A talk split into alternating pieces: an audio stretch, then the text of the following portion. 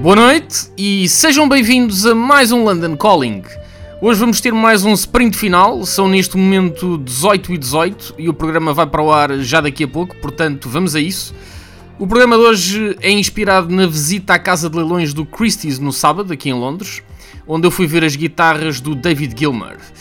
É verdade, o David vai vender as suas guitarras, o que se não significa que se está a retirar, é no mínimo um sinal que o fim está muito próximo. É verdade que todos sabemos que tudo na vida tem um fim, mas também é verdade que quando lá chegamos fica sempre uma sensação amarga. E o que eu tiro de positivo dessa experiência é que pude finalmente estar ao pé das guitarras que o David utilizou ao longo da sua carreira.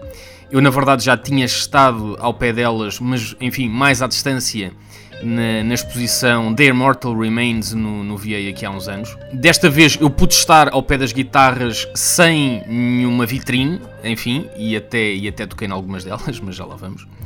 Portanto, apesar de estar triste por ver o David a desfazer-se dos seus instrumentos, instrumentos que têm neles muita música, muita história e muitos milhares de quilómetros de estrada, Tive a oportunidade de estar ao pé deles, portanto tentei tirar o máximo da experiência.